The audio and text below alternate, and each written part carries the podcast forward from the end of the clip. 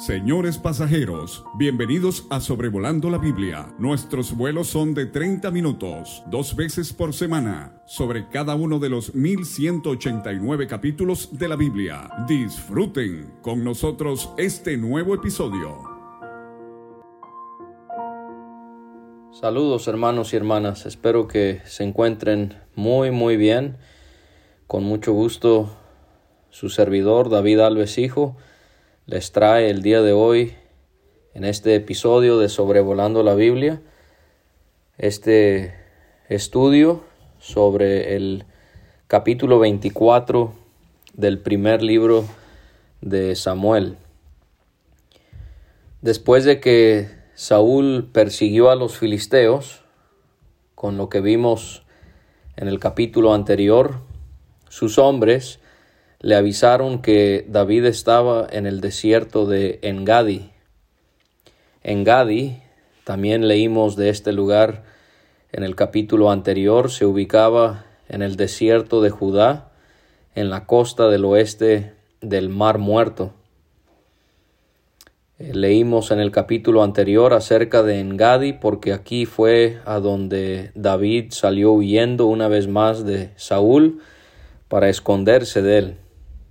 Leemos acerca de Engadi en distintos pasajes en el Antiguo Testamento, uno de ellos siendo Cantares, dijo la amada de Salomón, racimo de flores de aleña en las viñas de Engadi es para mí mi amado.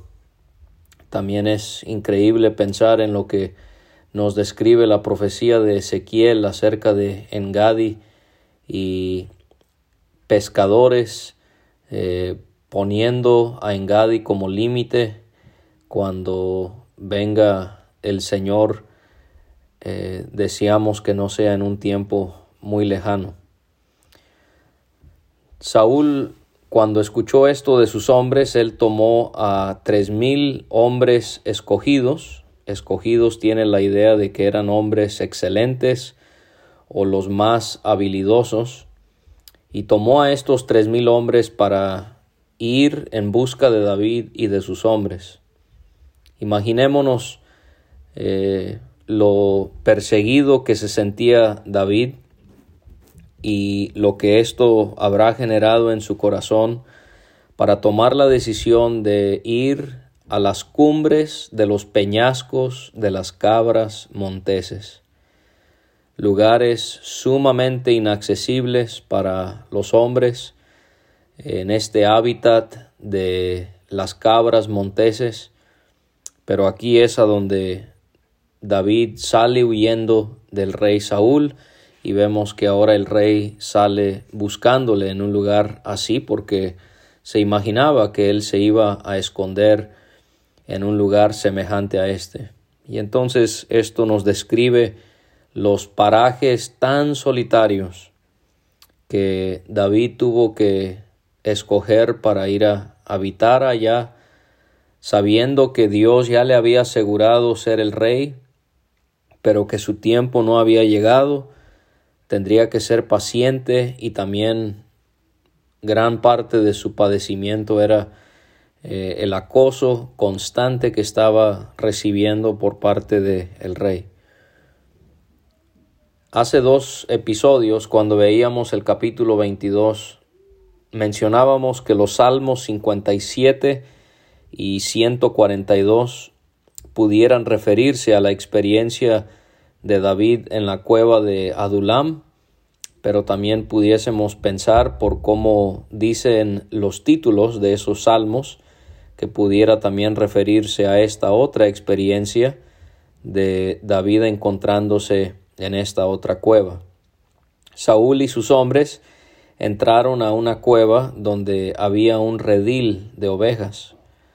Si vamos a Cantares podemos ver que esta era una ubicación común para que los pastores llevasen a sus ovejas eh, durante el día, durante el calor eh, y también para pasar allí la noche. Y Saúl entró a la cueva y dice el texto que entró para cubrir sus pies. En otras palabras, si vemos el significado de esta palabra, se da a entender que Saúl entró a la cueva para defecar. Y quiero que notemos la dignidad de la palabra de Dios, cómo da a entender ciertas cosas sin ser tan explícita. La Biblia, por ejemplo, habla de un hombre conociendo a su mujer. Se refiere a que tuvo relaciones sexuales con ella. Pero si se fija la, la, la, manera tan digna, tan cuidadosa en la que la Biblia describe las cosas. Igual aquí no habla de que Saúl haya defecado, sino que cubrió sus pies, porque se postraban o se inclinaban hacia abajo con su túnica cubriendo sus pies y entonces ahí así es como defecaban. Y esto nos debe de ayudar a nosotros en el cuidado que, que deberíamos de tener de ya sea si estamos predicando o aún en nuestras conversaciones, eh, debemos tener una forma de hablar que sea pura, como lo hace la palabra de Dios, como lo hace Dios mismo. Y el cristiano peca cuando habla de cosas que, que, bueno, al final de cuentas son sucias, son vulgares. Eh, nos reímos de cosas que decimos que eh, tienen un doble sentido o que tienen que ver con cosas que realmente no son conforme a la pureza de Dios. Entonces, solo para que tengamos eso en mente. Lo mismo encontramos con Eglón en jueces 3:24. Habla de que él cubrió sus pies ahí en esa casa de verano donde él fue asesinado. Entonces vemos que esa es la idea que tiene esta frase. Y David y sus hombres estaban sentados en los rincones de esa misma cueva. Y vamos a ver que Dios está organizando todo esto y lo está permitiendo. Y cuando pensamos en una cueva, no pensemos en una cueva pequeña y se nos hace entonces difícil entender cómo Saúl no lo va a ver a David y a todos sus cientos de hombres. Estas cuevas eran inmensas.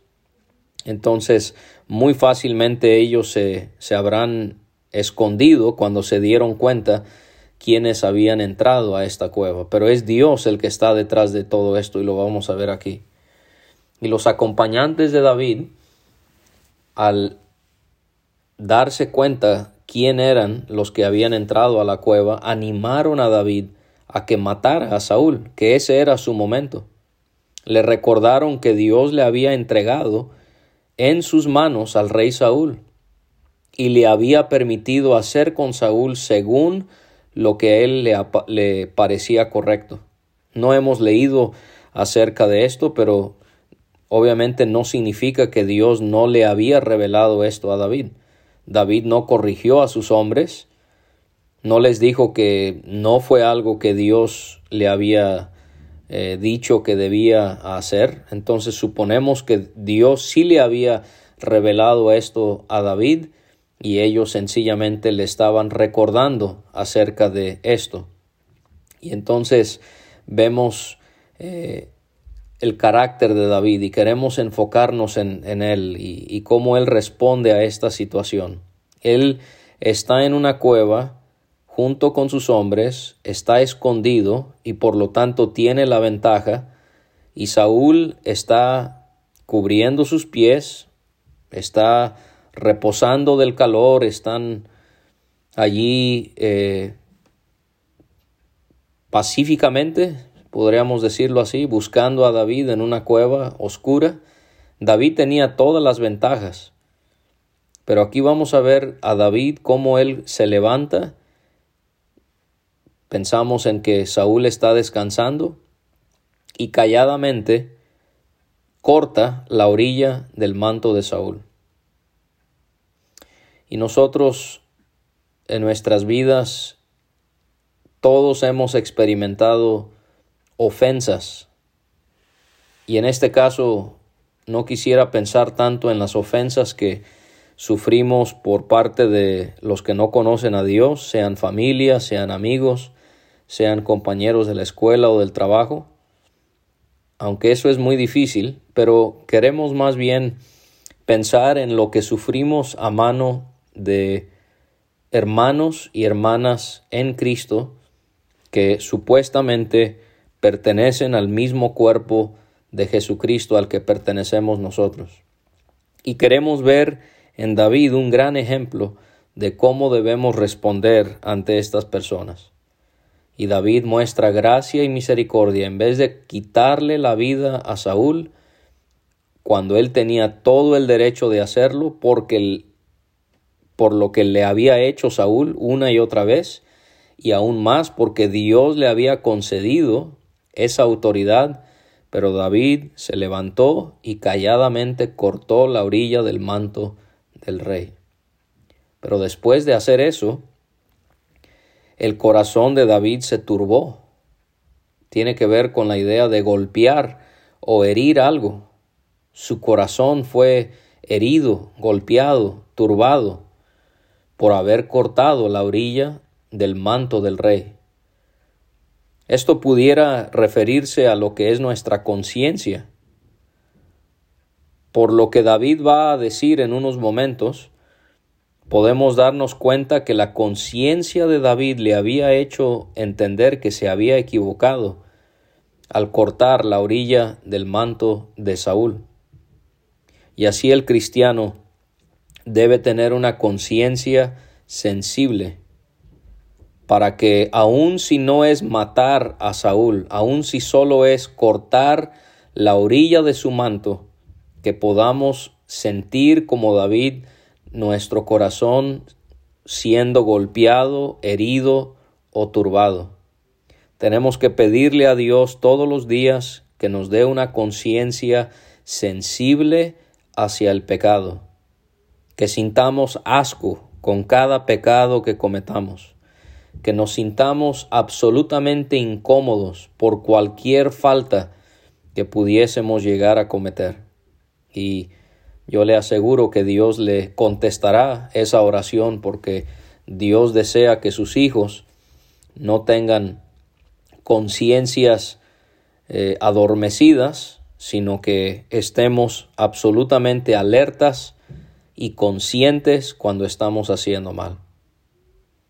David le dijo a sus hombres, Jehová me guarde de hacer tal cosa contra mi Señor, el ungido de Jehová que yo extienda mi mano contra él, porque es el ungido de Jehová.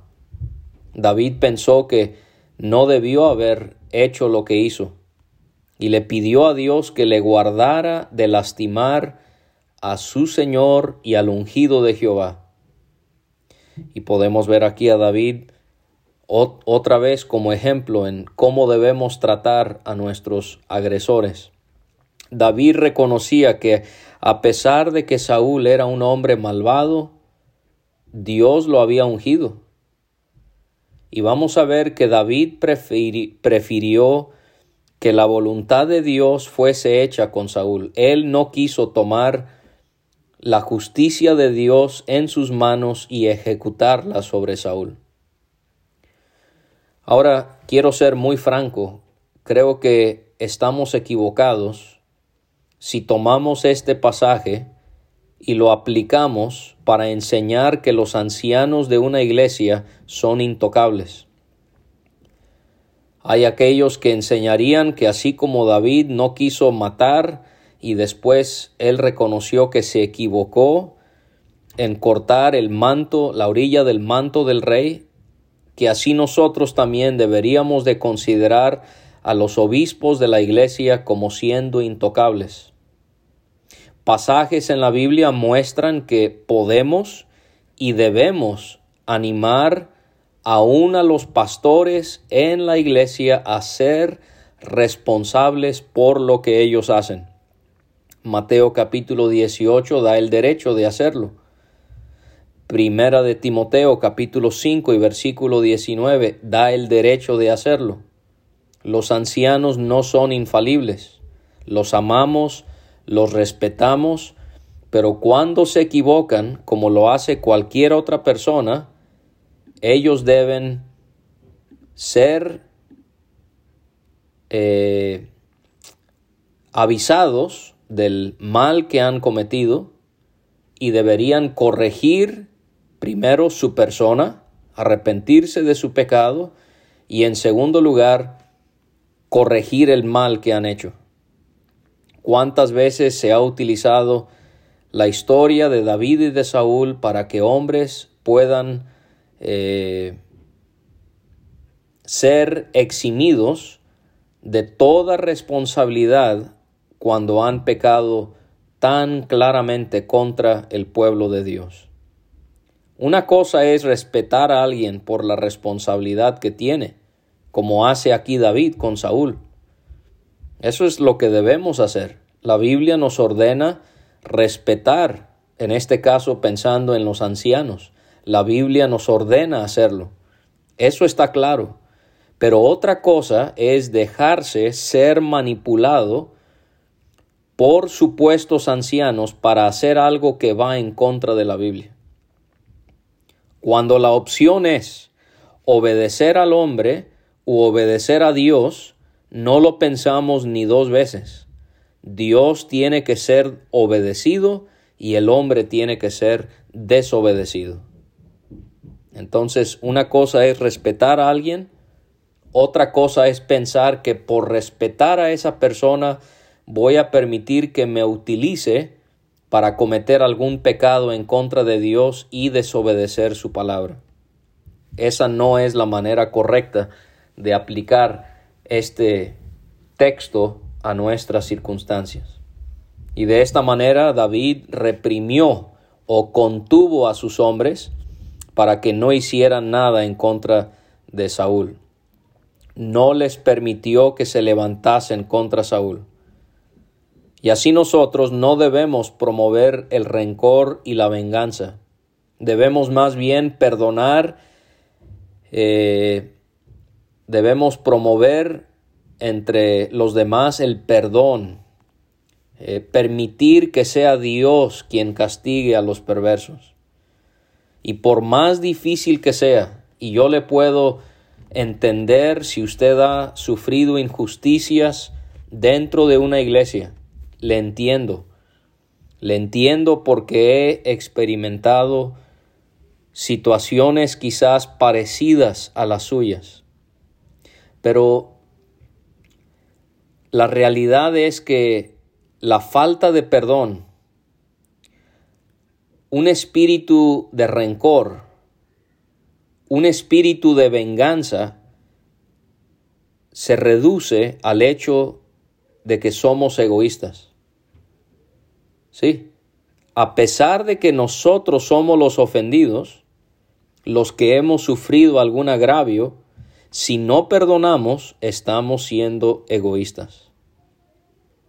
Porque debemos en humildad reconocer que Dios lo ha permitido por alguna razón y que no se trata de mí, se trata de que Dios sea honrado. Y también debo considerar que Dios ha permitido estas situaciones tan incómodas para mi bien. Y cuando entiendo esto, cuando entiendo también el perdón que he recibido por parte de Dios, entonces quiero cumplir Efesios 4:32, sean benignos o buenos unos con otros, misericordiosos, perdonándose unos a otros, como Dios también les perdonó a ustedes en Cristo. Porque si queremos que nuestras oraciones sean contestadas, tenemos que considerar Marcos 11:25, cuando estén orando, perdonen si tienen algo contra alguno, para que también su Padre que está en los cielos les perdone a ustedes sus ofensas.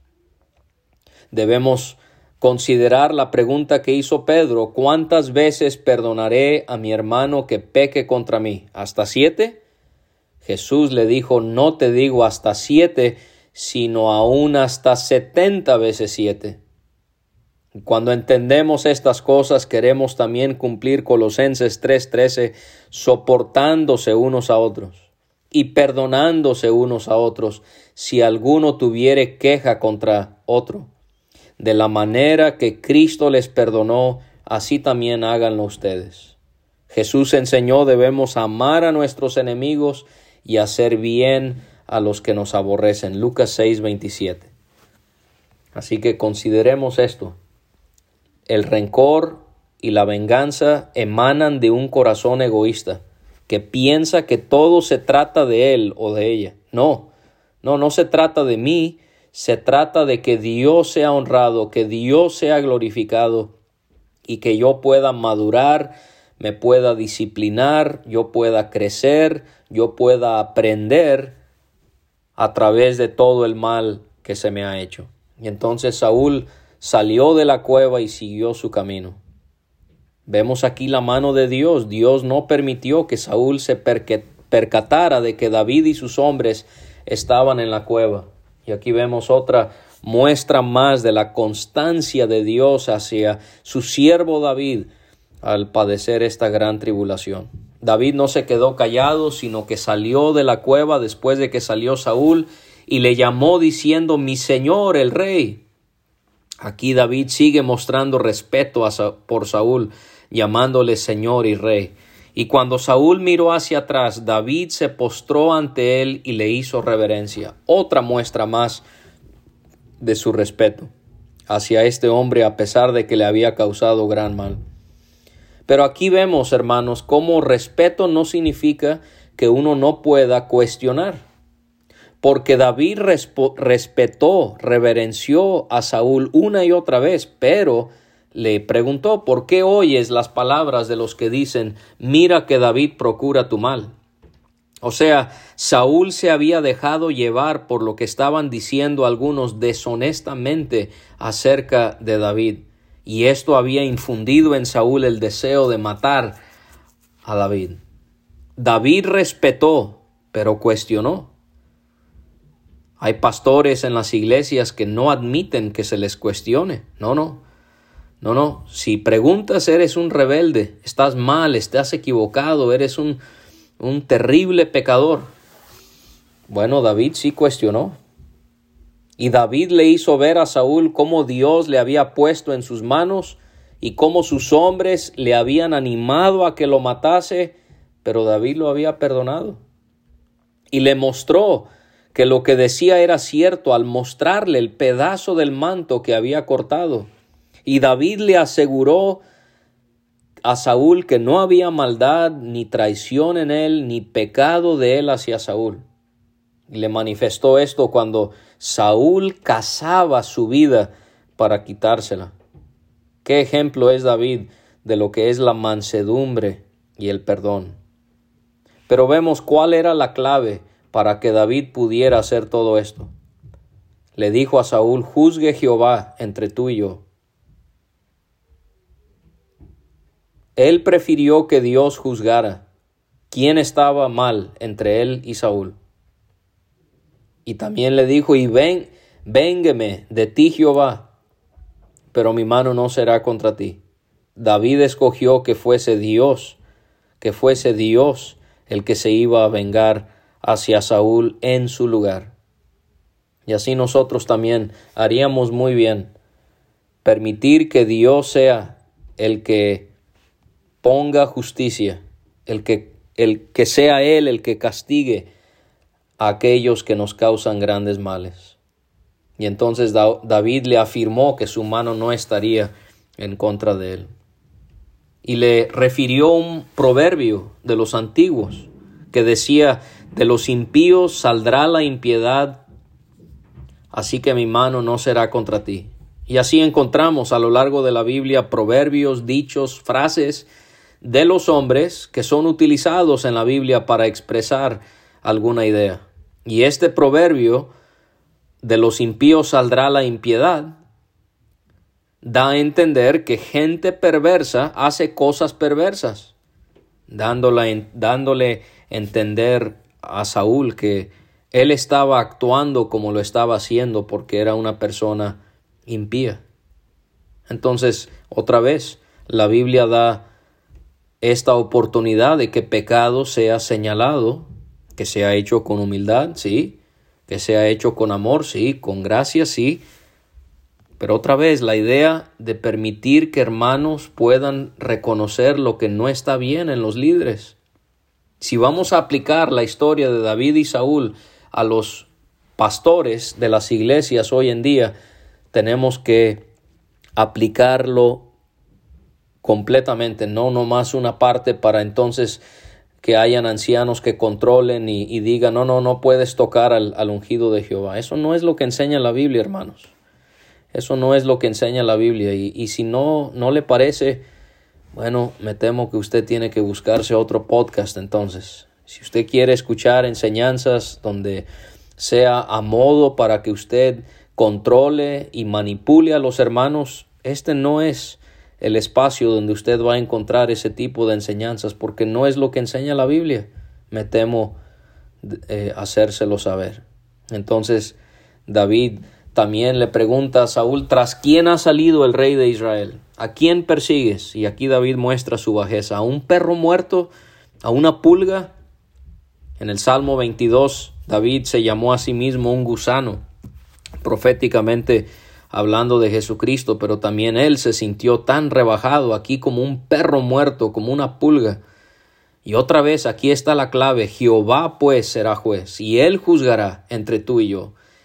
Él vea y sustente mi causa. David no solamente veía a Dios como alguien que juzgaría a sus agresores, pero también confiaba plenamente en él para sustentarle y Dios va a permitir que usted y yo tengamos gente perversa que supuestamente son cristianos que nos van a causar grandes males, lo hace para honrarse, lo hace para beneficiarnos a nosotros de una o de otra manera, pero hermanos, podemos confiar que Él siempre nos va a sustentar, que Él siempre nos va a llevar a través de cualquier proceso que Él permita en nosotros.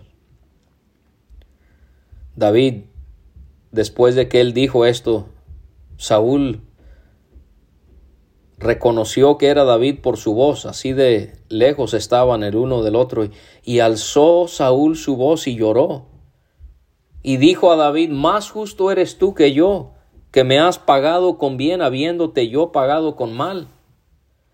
Tú has mostrado hoy que has hecho conmigo bien, pues no me has dado muerte habiéndome entregado Jehová en tu mano. Saúl no podía creer que David había perdonado su vida a pesar de que Dios se la había entregado en su mano.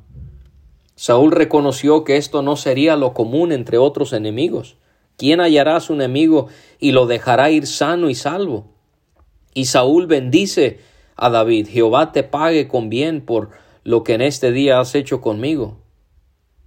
Y entonces se resigna al hecho de que David va a reinar reconoció que el reino en manos de David sería estable y firme, y le pidió a David que le jurara que no le destruiría a él ni a su familia, ni que tampoco borraría el nombre de la casa de su padre. Sí fueron matados miembros de la familia de Saúl, pero este juramento al cual eh, David eh, estuvo de acuerdo en hacerlo se cumplió cuando él mostró favor con Mefiboset, el hijo de Jonatán, como podemos ver en segundo de Samuel 21. Y entonces David hizo este juramento, Saúl se fue a su casa, David y sus hombres subieron al lugar fuerte. David otra vez mostró su perdón hacia Saúl y le juró lo que él le había pedido. Qué gracia, qué misericordia. Y así nosotros podemos actuar también hacia nuestros enemigos. Saúl se fue a su casa, pero David y sus hombres se fueron a un lugar fuerte. David confiaba en Dios, pero no confiaba en Saúl. Él sabía que Saúl en cualquier momento iba a cambiar de parecer. Entonces, aprendamos la, la lección que nos da David de una y otra vez en la forma en la que él trató a Saúl, este hombre que estaba empedernido en arruinar su vida, en matarle, en destruirle. Pero David nos es de gran ejemplo en cómo nosotros debemos tratar a aquellos que nos ofenden.